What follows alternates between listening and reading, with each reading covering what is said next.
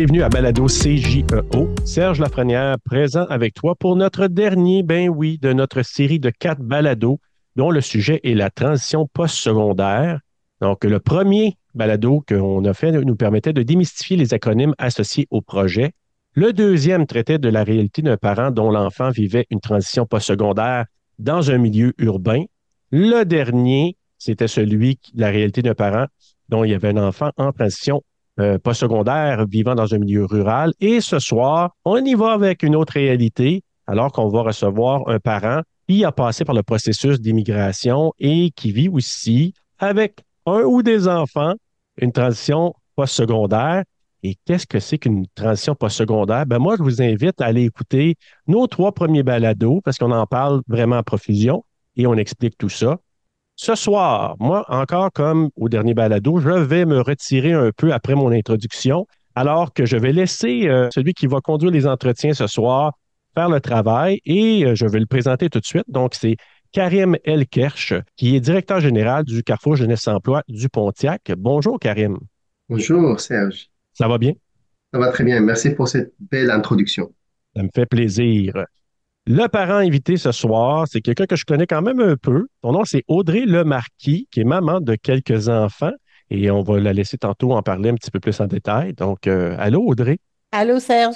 Et euh, notre invité jeune ce soir, euh, c'est Emmanuel David, qui est notre jeune trempeau. Si vous me demandez encore là, c'est quoi cet acronyme-là? On en parle au premier épisode. Donc, ce soir, je fais juste des teasers. Hein. Je ne vous dis rien en détail parce que je vous invite à aller écouter nos autres épisodes. Donc, euh, étudiant international, puis on, Emmanuel, euh, bonjour. Bonjour Serge. Peux-tu nous dire dans quel programme tu étudies? Parfait, je suis en études de conflit et droits humains avec une mineure en psychologie pour le baccalauréat à l'Université d'Ottawa. Merveilleux. Et euh, je veux quand même nommer celle que vous allez entendre à la fin. Et on la garde toujours pour le dessert. Donc, c'est notre chère Francine Monezero qui travaille comme chargée de projet à la table éducation Outaouais. Je vais te dire un petit bonjour quand même, Francine, tout de suite. Là. Bonjour, Serge. Alors, toi, on te garde pour la fin pour nous parler des journées de la persévérance scolaire. Donc, euh, on est en plein dedans présentement pendant que vous nous écoutez. Donc, euh, Francine va venir nous donner ou parler d'un petit mot à la fin de notre balado. Alors, maintenant que ça c'est fait, Karim, là, je vais te laisser les pouvoirs. C'est toi qui vas conduire euh, les entretiens avec nos invités ce soir. Alors, je te laisse tout ça et euh, je te laisse commencer les questions pour nos invités. Écoute, merci beaucoup, Serge. Bonjour Audrey, bonjour Emmanuel. Donc, euh, seulement pour, euh, pour donner en fait aussi le, la parole à, Audrey là, pour, pour se présenter. C'est une maman de quatre enfants, dont deux en transition postsecondaire. Audrey, comment ça va? Ça va bien, Karim, merci. Si tu peux te présenter un peu plus. Oui, donc euh, maman d'origine euh, française au Québec depuis maintenant huit ans, arrivée avec des jeunes enfants. Le plus âgé euh, est rentré en fin de primaire ici au Québec. Donc on a vécu assez rapidement la transition post-secondaire. Puis actuellement, effectivement, on en a deux en transition post-secondaire, une troisième, numéro 3 qui s'en vient bientôt. Le numéro 4 est encore à l'école primaire. Audrey, ben, je vais, je vais seulement pour, pour maintenant le il y a deux enfants qui sont en transition post-secondaire, si j'ai bien compris. Comment tu, peux les situer par rapport à, leur trajectoire de transition post-secondaire en ce moment? Ben, j'ai comme deux opposés. J'ai numéro un qui savait euh, dès le secondaire exactement ce qu'il voulait faire dans la vie. Donc lui, ça a été super facile. Juste fallu trouver, on va dire, le bon cégep, la bonne filière, mais comme le programme était tracé, là, c'était de l'informatique, puis il a juste fallu un petit peu affiner entre programmation, cybersécurité, peu importe. Euh, donc lui, facile, il est sur les rails, il sait où il s'en va. Euh, sa petite sœur euh, à côté, plus compliqué dans le sens où ça a très bien marché à l'école secondaire, mais on quitte l'école secondaire, on a 17 ans, c'est quand même jeune, puis là on se demande où est-ce qu'on s'en va en cégep, puis ben là, il y a comme rien qui clique. Comme elle est dans un programme, elle performe, mais tous les jours, elle rentre et elle me dit J'aime pas mes cours, j'aime pas mes cours, j'aime pas mes cours. OK. Donc, on est rendu là, deux sessions de cégep, puis on réfléchit où l'inscrire, ou ben, elle réfléchit où elle va s'inscrire à l'automne prochain. Tu es une, une immigrante euh, qui vient de s'installer. Comment toi, tu as, tu as vécu ça, si tu veux partager avec nous? Comment tu as vécu cette transition postsecondaire? Est-ce qu'il était normal, pas normal? Comment tu as vécu ça? Ça a été facile pour numéro un parce qu'il savait où il s'en allait. C'est sûr que en étant immigrant, on a toujours le réflexe de vouloir comparer à ce que nous, on a vécu comme. Mais tout comme même un parent québécois ferait aussi euh, la relation avec comment lui, il a vécu sa transition post-secondaire, puis qu'est-ce qu'il a pu faire comme études, puis euh, c'est quels sont les choix. Pour nous, en tant qu'immigrants, c'est encore plus compliqué parce qu'on connaît pas forcément bien le système scolaire québécois. On dirait que comme on s'adapte au fur et à mesure que les enfants grandissent. hein. Le, primaire, ça, c'était facile parce qu'on ne se cachera pas que ça ressemble beaucoup au système scolaire français. Le secondaire, on commence à, à voir les différenciations parce que là, on s'éloigne un petit peu du système français, mais on retrouve nos repères. Puis là, on s'en va au cégep. Honnêtement, c'est vraiment l'inconnu. C'est compliqué. On se rend compte que c'est compliqué parce que quand notre famille, nos amis français nous posent des questions, nous-mêmes, on a de la difficulté à l'expliquer ou à, leur donner un référentiel français.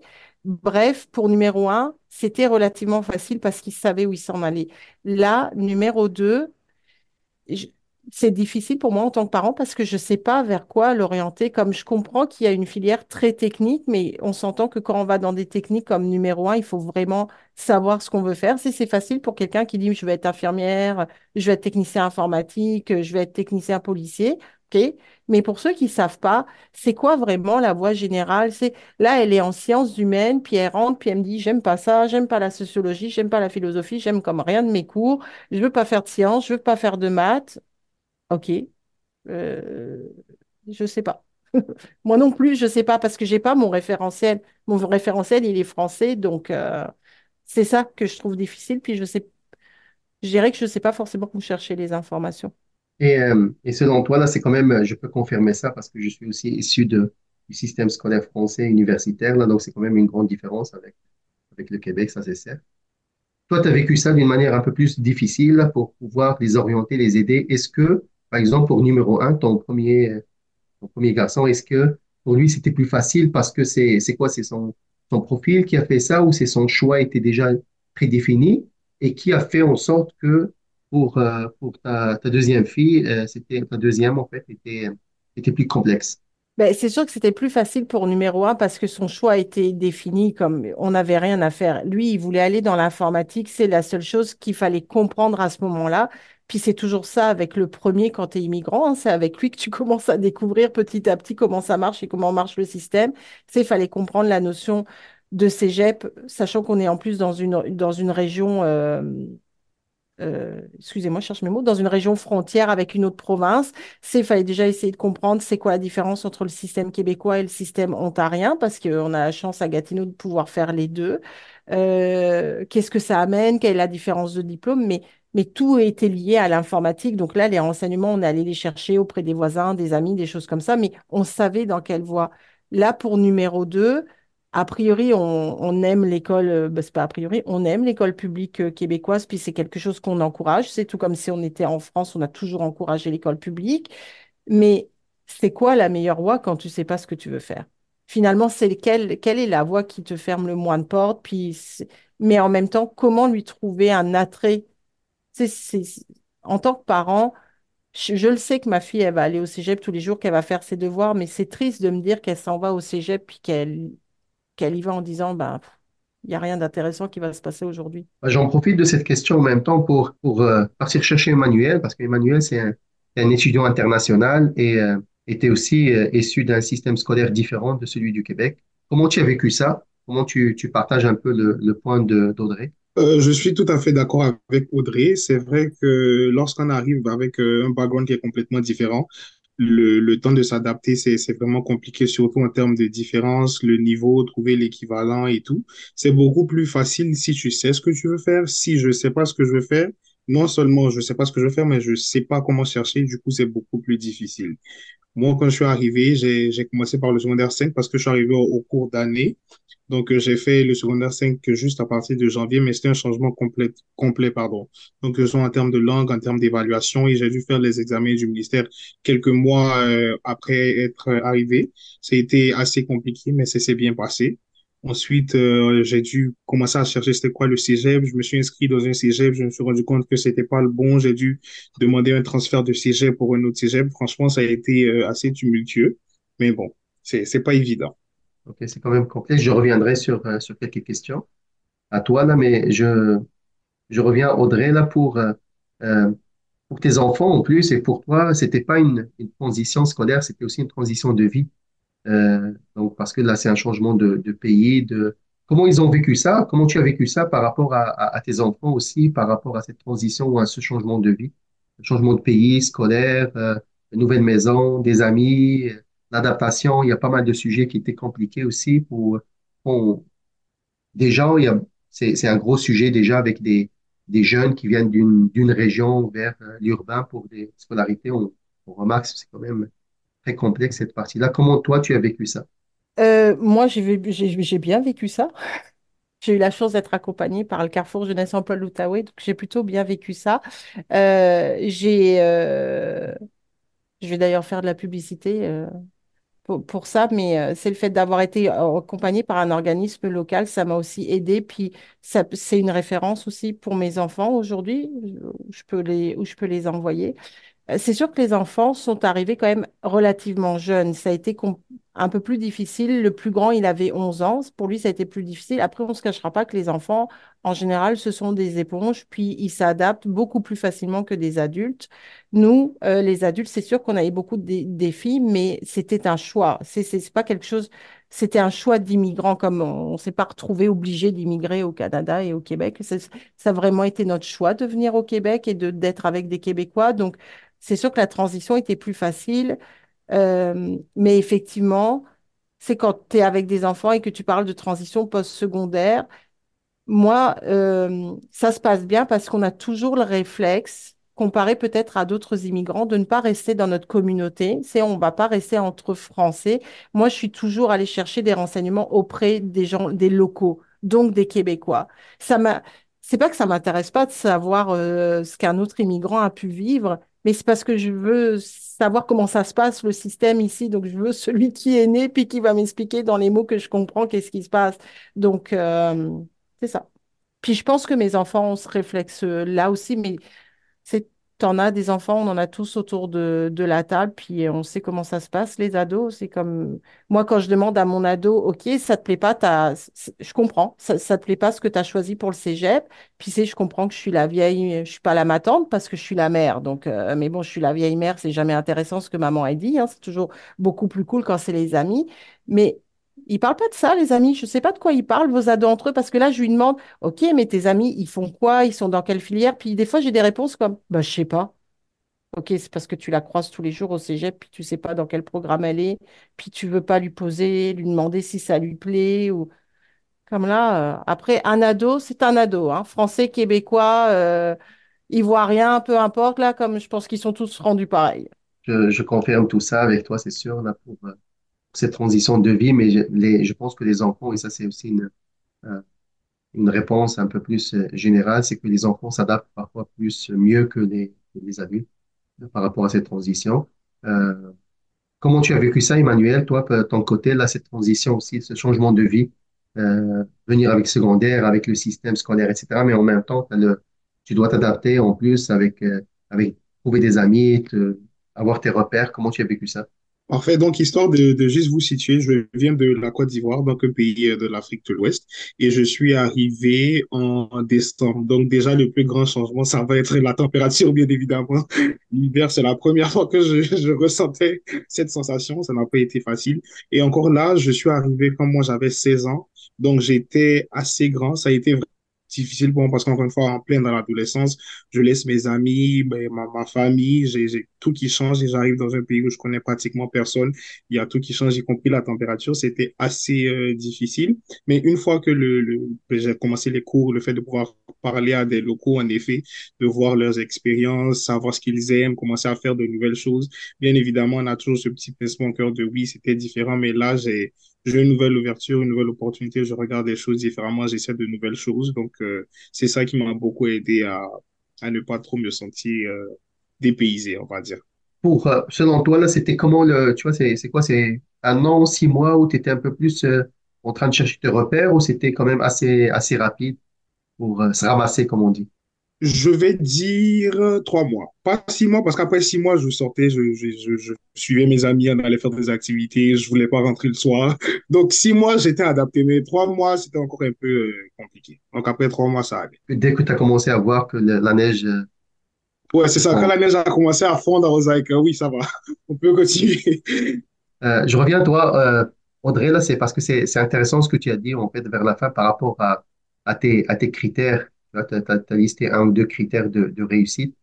Pour toi, c'est, pour résumer, c'est quoi le- les, critères de, réussite euh, lorsque nos jeunes ou nos enfants ont un parcours un peu atypique et surtout quand tu as un premier qui a pu réussir, que l'orientation était plus facile, mais le deuxième qui se, cherche toujours. Comment tu as euh, selon toi, c'est, quoi les, critères de réussite de cette transition avec un parcours comme ça?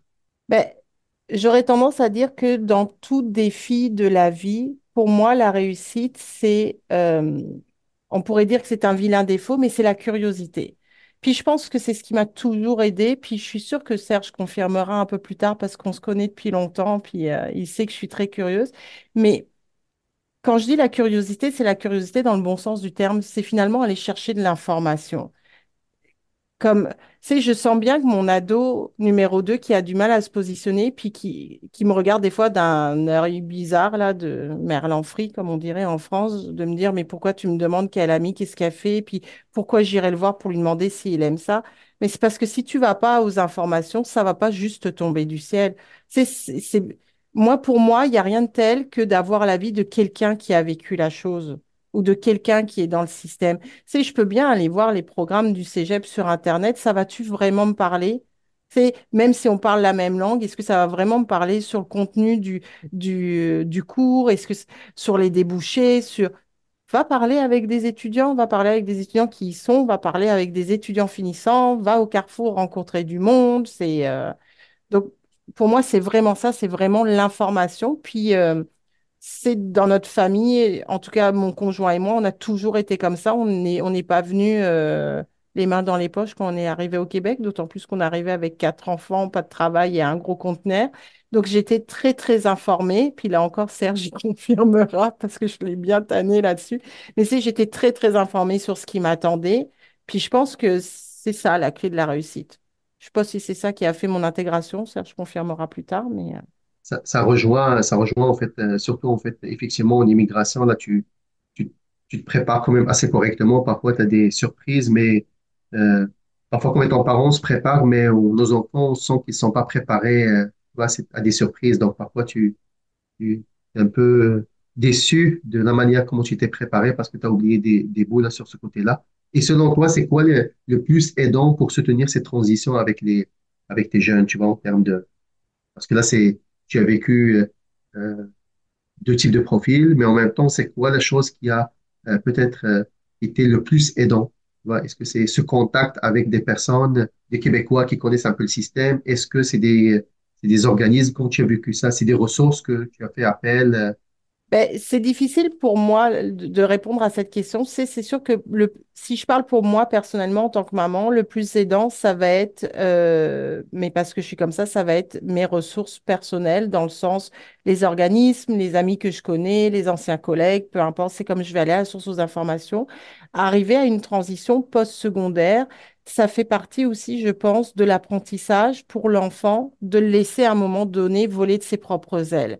C'est comme j'ai le sentiment pour ma numéro 2 que c'est peut-être moi qui l'ai mal guidée sur la... sur le programme qu'elle a choisi parce qu'elle savait pas vraiment où aller. Puis à un moment donné, j'ai rebondi sur quelque chose qu'elle m'a dit en secondaire 5 en me disant bah, j'aime bien ce cours. J'ai dit ah bah tiens, est-ce que ça se donne au cégep? Puis c'est là qu'on s'en est allé sur euh, les sciences sociales.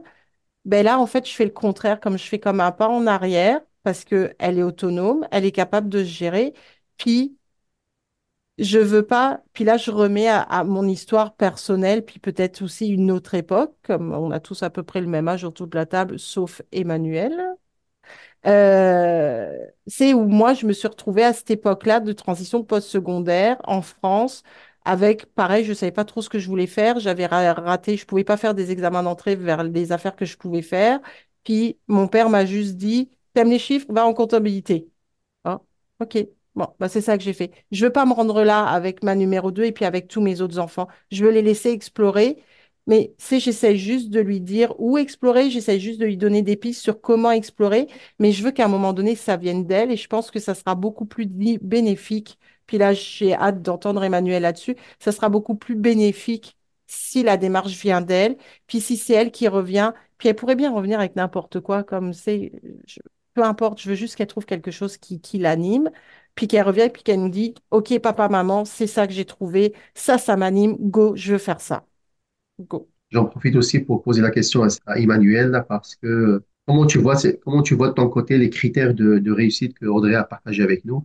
Est-ce que tu, les rejoins? Comment tu vois ça comme étant aussi un jeune immigrant euh, qui a, passé aussi par un- une transition postsecondaire, mais aussi une transition de... Euh, je suis d'accord avec Audrey. Je sais par exemple qu'au début, elle disait que après le, secondaire, on est assez jeune, puis on cherche encore quoi faire, donc c'est, normal. Mais j'ai envie de dire que en vrai de vrai, je pense qu'on n'est jamais assez préparé parce que là, j'ai fini mon baccalauréat et je, je le dis souvent, mais je sais pas vers où m'en aller, alors que ça a toujours été très différent. Après le secondaire 5, j'étais comme je sais ce que je veux faire au cégep. J'ai pas nécessairement demandé l'avis de mon père. Quand je vais aller à l'université, c'est comme mon, mon plan à long terme, c'est ça. Et pour arriver à, ça, j'ai besoin de prendre un cours qui contient, par exemple, tel nombre de cours. Et j'ai fait le choix. J'ai dit à mon père que voici le choix que j'ai fait, etc. Il m'a pas nécessairement posé plus de questions que ça et je l'ai fait. Maintenant que j'ai terminé, par exemple, et que je suis comme, OK, je vais prendre un an pour voir ce que je vais faire, là, il est comme, ouais, mais il faut qu'on trouve ce que tu vas faire, il faut que tu continues et tout. Et là, je suis comme, non, j'ai besoin de plus de temps pour découvrir, etc. Quoique, j'ai envie de dire, si par exemple, dès le départ, il était genre un peu plus impliqué, j'ai envie de dire, par exemple, comme Audrey qui disait, ah, mais t'aimes tel cours, t'aimes tel cours, est-ce que ça va t'aider? Je pense que c'est, c'est vrai qu'en tant qu'adolescent, peu importe ce que mon père ou ma mère va me dire, j'aurais pas nécessairement envie d'entendre, mais avec le temps, ça va être beaucoup plus bénéfique parce que je vais me dire, ah, mais il avait raison ou elle avait raison, ça a pu m'aider dans mon choix. Donc, euh, peu importe la réaction qu'on peut avoir, c'est vrai que ça, ça aide toujours. Parce que là, par exemple, comme je disais, j'ai fait mes choix tout seul, puis là, maintenant, je me pose des questions. Et il y a des, y a des trucs qui me proposent maintenant. J'étais comme, mais peut-être que si je les avais, il y a, y a trois ans en arrière ou quatre ans en arrière, j'aurais fait différemment. Donc, même si j'aurais pas réagi de la meilleure façon, au moins, ça m'aurait aidé dans ce sens-là. Je, je reviens sur cette partie-là parce que, tu vois, le, euh, Audrey, là, il a, il a proposé quelque chose euh, pour euh, son jeune en transition et par la suite, il a compris que peut-être le choix devrait venir de, lui, chose que tu confirmes un peu là avec, avec ces choses. Mais comme étant jeune, comment tu vois ton, l'implication de ton père ou ta mère ou tes parents dans cette transition? Comment tu, tu veux qu'ils qu'ils vivent cette transition avec toi, comme étant jeune? C'est quoi ta, ta vision? Je veux qu'au final, c'est moi qui prenne la décision. Dans le sens que cette liberté de pouvoir faire ce que j'ai envie de faire, de ne pas me sentir jugé ou de pas me dire, ah, mais mes parents ont fait ci, peut-être que je devrais faire ça pour leur faire plaisir. J'ai envie de, de sentir cette liberté. J'ai envie de me dire que c'est moi qui ai le dernier mot. Mais je pense qu'au fond, on a toujours besoin d'être euh, un peu guidé. Que ce soit l'information que les parents peuvent avoir euh, au travers d'autres personnes, au travers d'autres parents, etc. Ça peut être utile. Donc, peut-être trouver la façon de le faire de, ouais, mais il y a telle option, telle option. Mais encore une fois, si tu choisis pas ces options-là, ça me dérange pas. Je pense que c'est très utile. Juste le sentiment de se, de, de pouvoir, enfin, de pouvoir se dire que oui, c'est moi qui décide. Je pense que pour l'adolescence, c'est très important. Comme étant adolescent, c'est très, très intéressant ce que tu, tu dis, Emmanuel, et, et on a entendu ça avec, euh, avec le, le, le programme Tronco avec euh, plusieurs jeunes. Parfois, tu vois, le, le jeune, il veut se, qu'il soit traité comme un adulte dans ses transitions, qu'il prend ses choix, etc. Mais en même temps, euh, à plusieurs reprises, il a besoin de revenir pour euh, demander de l'aide. Comment tu vois ça, cet équilibre? Là, tu vois, on- on- euh, je suis un, un adulte et je peux prendre mes décisions et en même temps être capable de partir chercher, chercher de l'aide. Est-ce que c'est chercher de l'aide auprès des parents ou chercher de l'aide soi-même? Euh, bah, les deux. OK. Donc, euh, je dirais chercher de l'aide soi-même, déjà, c'est, c'est important, surtout si on dit être, on se dit être un adulte, c'est je veux prendre mes décisions, mais avant de prendre la décision, il faut que j'ai d'autres euh, options, il faut que je, je puisse peser le pour et le contre, donc il faut que j'ai la facilité à aller prendre de l'aide euh, chez, chez d'autres personnes. Mais c'est, pour moi, en tout cas, je pense que c'est toujours très important de pouvoir revenir chez les parents pour prendre de l'aide. Quoique, est-ce que je l'ai fait? Pas vraiment. Est-ce que je le regrette?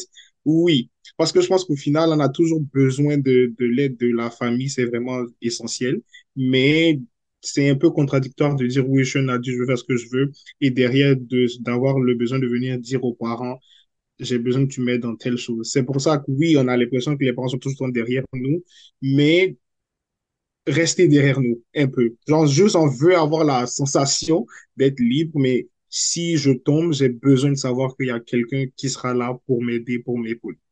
Super.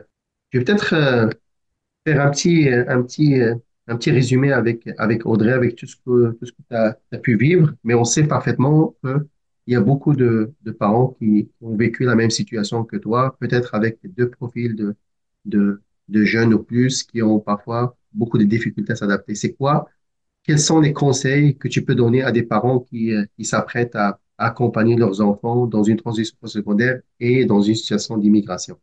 Ben, en fait, ça va beaucoup rejoindre ce que dit Emmanuel finalement. Je pense que c'est toujours difficile. Bah, ça dépend des parents, là, mais je sais que moi, j'ai un côté souvent euh, très directif. Donc, mon mari est là pour m'apaiser, c'est correct. En fait, c'est vraiment, finalement, ça résume un peu ce que dit Emmanuel. C'est comme juste leur montrer qu'on est là, comme ça empêche, ça n'empêche pas les parents de s'informer.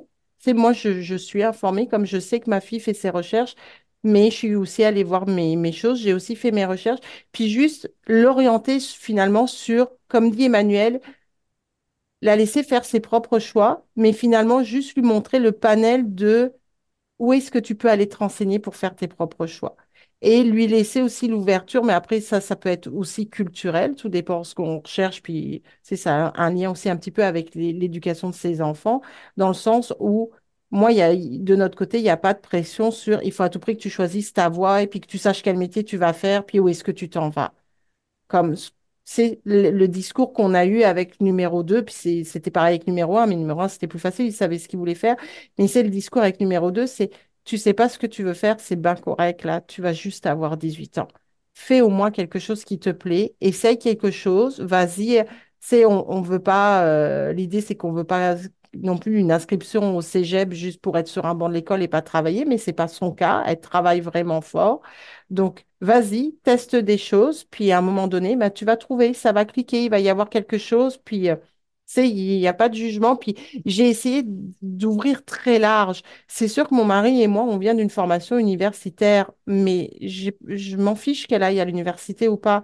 C'est je, comme, comme disait Emmanuel, c'est pas parce que euh, tu as un médecin que les enfants doivent être médecins, tu as, tu as un plombier, les enfants doivent être plombiers. Mais au contraire, moi, nous qui venons d'une formation universitaire, j'ai essayé de l'ouvrir à des métiers plus professionnels plus techniques en lui disant, il n'y a pas de barrière, tu vas être coiffeuse, mécanicienne, peu importe, explore ces parties-là aussi. Il y a les parties professionnelles, il y a plein de choses qui existent. Donc, euh, je pense c'est ça le mieux, le conseil que je pourrais donner pour les parents, c'est vraiment avoir euh, une ouverture d'esprit, puis se renseigner sur comment ça se passe aussi dans le pays où on vit actuellement, parce que la réalité française, puis la réalité québécoise, puis c'est Karim, tu, pourras confirmer, elle est à deux antipodes. C'est en France, on va à tout prix que tu performes, que tu ailles à l'école, que tu fasses des études, que tu fasses bac plus 15 pour devenir euh, ingénieur. C'est pas ça la réalité aujourd'hui. Puis, euh, il n'y a pas de comme on dit en, France, je ne sais pas si tu connais cette expression, il n'y a pas de saut métier, il n'y a que des sautes gens. C'est parfait, c'est parfait. Emmanuel, comment c'est quoi tes, conseils que tu donneras à des, jeunes aussi ou, en immigration, mais qui viennent s'installer avec un changement, une transition, transition de vie avec une transition scolaire? Quels sont les, les meilleurs conseils que tu donneras à un jeune qui sera dans la même situation que toi maintenant? Parfait. Euh, pour commencer, je vais dire encore une fois l'ouverture. Franchement, être ouvert et puis vraiment accueillir la nouvelle culture parce que les choses sont différentes et le, le plus important, c'est de, de, garder un, un, esprit qui est ouvert, d'être curieux aussi, d'aller chercher, de poser des questions. Franchement, pour moi, comme je l'ai dit, ce qui m'a vraiment aidé, c'est de me faire des amis, de pouvoir partager, par exemple, euh, mes inquiétudes par rapport au futur, qu'est-ce qu'on allait faire, est-ce qu'on allait toujours être en contact. Donc, euh, franchement, être curieux, ouvert, parler à beaucoup de gens, poser des questions, ne pas avoir honte. Et en tant que jeune, je sais que c'est vraiment difficile à l'entendre et que parfois les réactions ne sont pas ce qu'on attend. Mais nos parents, ce sont nos parents dans tous les cas, ils nous aiment peu importe ce qui va se passer. Donc, ça peut être difficile en termes d'ego ou bien même contradictoire ce qu'on dit, mais si on a besoin d'aide, allez demander de l'aide. Ils seront toujours là pour nous. Donc, c'est ce qu'il y a à retenir dans, dans, le fond. Puis, euh, en fin de compte, c'est ta vie, tu vas faire ce que tu veux. L'aide, tu peux l'accepter comme ne pas l'accepter, mais au moins, tu as l'information. Super, et on est très chanceux d'avoir, euh, aujourd'hui, on fait des, un, un parent et un, et un jeune en transition qui, euh, qui se partagent beaucoup de choses aussi sur le, les, les, points de vue.